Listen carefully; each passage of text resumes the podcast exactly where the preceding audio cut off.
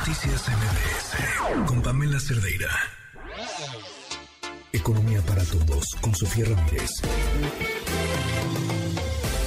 Sofía, ¿cómo estás? Muy buenas noches. Buenas noches, Pam. Aquí escuchando con mucha atención toda la información que traes noche tras noche. Oye, cuéntanos cómo va la inflación. Pues mira, interesante, digo, me van a mentar eh, mi mamacita porque interesante no es la palabra que lo define, pero también es interesante porque fíjate que tú te acuerdas como en la primera quincena de noviembre ya decíamos, híjole, parece que ya estamos meseteando, ya estamos llegando al máximo, sobre todo en la inflación mm, eh, subyacente, que es aquella que es susceptible, digamos, tanto de la política monetaria y que realmente depende de los precios de mercado, de a cuánto vendes y a cuánto compro. Bueno, esa, esa inflación subyacente en la primera quincena de noviembre pues, se contrajo ligeramente en la comparación mensual. Eso eran buenas noticias, no era suficiente. La segunda quincena de noviembre volvió a subir, a repuntar ligeramente. Ahí pues estábamos todavía eh, pues un poco más, digamos, dubitativas si ya estábamos meseteando o no pero fíjate que con los datos del cierre de 2022, con los datos de diciembre, ya habíamos platicado pues, que la inflación cerraba en 7.8% anual, había sido menor a lo esperado. Habíamos visto también pues eh, era la primera vez en muchísimos meses, prácticamente en dos años, donde veíamos que esta inflación subyacente en el mes completo, no en una quincena, sino en el mes completo, pues estaba empezando a ceder y eso pues nos tenía a todos y a todas muy entusiasmados. Estamos hablando que era de eh, 8.35% de la inflación eh, subyacente, mientras que la inflación general estaba en 7.8%. Bueno, pues me adelanto, digamos, al dato del día de hoy, que corresponde a la primera quincena de enero. Pues el dato no fue tan bueno por varias razones. Uno, fue mayor a lo esperado. Digamos, el consenso del mercado era que iba a ser menor tanto la inflación subyacente como la inflación en la comparación anual, digamos, la inflación general. Tenemos eh, una inflación general que está en 7.9, cuando de hecho se esperaba que fuera menor a 7.9. Tuvimos una inflación subyacente, esta que depende justamente de los precios del mercado, de la oferta y la demanda, que volvió a repuntar, pasó, eh, como les decía, de 8.35 a 8.45. Bueno, pues obviamente eh, eso nos deja a todos y a todas con este sabor de boca, pues que no, no estamos loquitos, ¿no? Tenemos sí claramente una cuenta del súper más cara, vemos nuevamente como los alimentos se encarecen en 14% en la comparación anual, perdón, en la primera quincena eh, de eh, noviembre, de enero, perdón, y tenemos algunos de los eh, específicos, digamos, de los eh, genéricos como la harina de trigo con una inflación pues, por arriba del 30%, Pam. Tenemos, por supuesto, también una afectación muy importante ya desde el mes de diciembre en la eh, tortilla.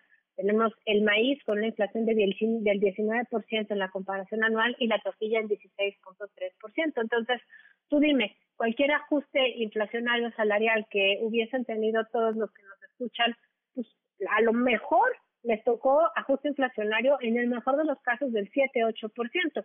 Pero pues estamos viendo que la comida se está encareciendo al 14, 15% y los específicos tan importantes como la tortilla de maíz al 16%, el huevo, ya te acuerdas que traíamos un 20%, bueno, sigue subiendo con un encarecimiento al 26%, pues obviamente eso acaba impactando en el bolsillo de todas las personas porque todas comemos, pero con mayor énfasis pues en aquellos hogares que dedican mayor cantidad de su ingreso a la compra de los elementos más básicos, por supuesto comida entre ellos, pero también pues tenemos el caso, por ejemplo, del jabón de tocador, con una inflación eh, en la comparación anual de la primera quincena, pues del 19%, papel higiénico del 13%, insisto, recordando que la inflación general fue del 7.9%. Entonces, eh, realmente, por más ajuste inflacionario que hubiera en los bolsillos, eso pues no parece ser una buena noticia. Y sumado a ello, a que todavía, eh, digamos, a principios de semana, pues sentíamos como la recesión otra vez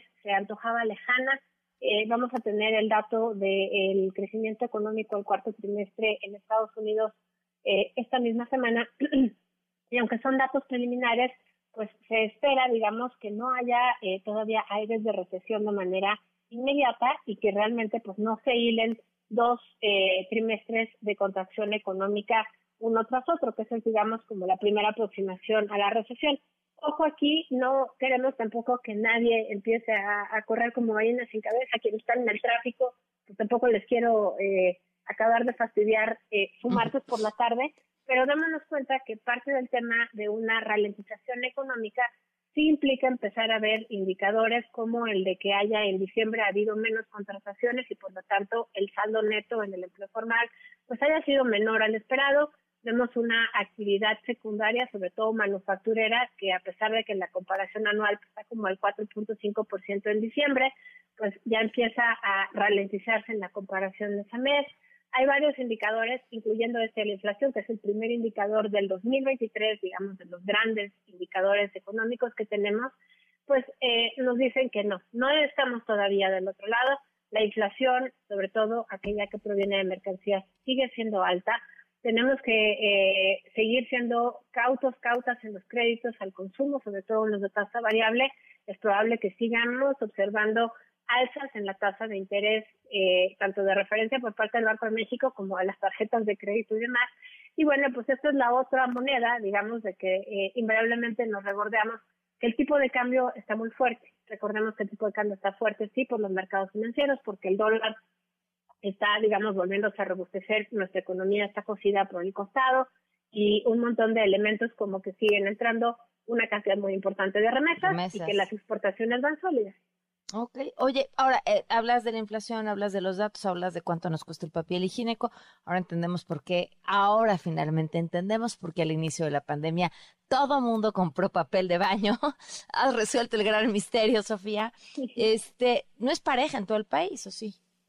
No, definitivamente no es pareja, Pam. Eh, entre otras cosas, tenemos eh, zonas donde la inflación va por arriba del 10%. Estoy hablando en concreto de Oaxaca, eh, de Yucatán. Y bueno, pues obviamente eh, Campeche, Michoacán, son zonas donde sí seguimos observando desde hace ya varios meses una inflación por arriba del promedio nacional. En la primera quincena de enero, por ejemplo, Yucatán y Campeche, más del 10% de inflación.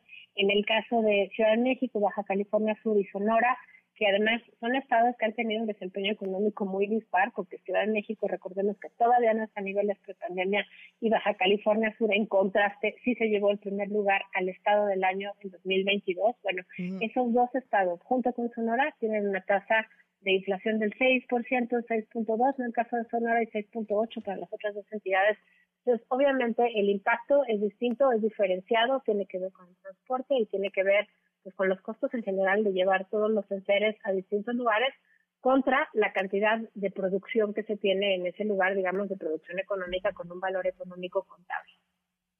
Pues ahí están los datos, Sofía. Como siempre, un gusto platicar contigo, a pesar de la inflación. Traerles, exacto, espero traerles mejores datos este jueves. Tenemos mañana el indicador global de la actividad económica de noviembre ya con datos revisados. El jueves tendremos el PIB con la primera estimación de Estados Unidos al cierre del año pasado. Eso nos va a dar muchísima luz para saber si va a haber o no recesión. Y también vamos a conocer los indicadores de ocupación de empleo en México del mes de diciembre. Entonces, va a ser una semana llena de información económica muy útil, pues en general para que todos sepamos dónde estamos parados y no nos sintamos de repente perdidos de por qué me va mal, por qué me va bien, esto es totalmente mi mérito o mi, o mi falta de mérito. No, estamos insertos en un sistema económico que determina en gran medida el bienestar de las personas. Así es. Un abrazo, Sofía. Muchísimas gracias. Hasta luego, Pam. Buenas noches. Noticias MBS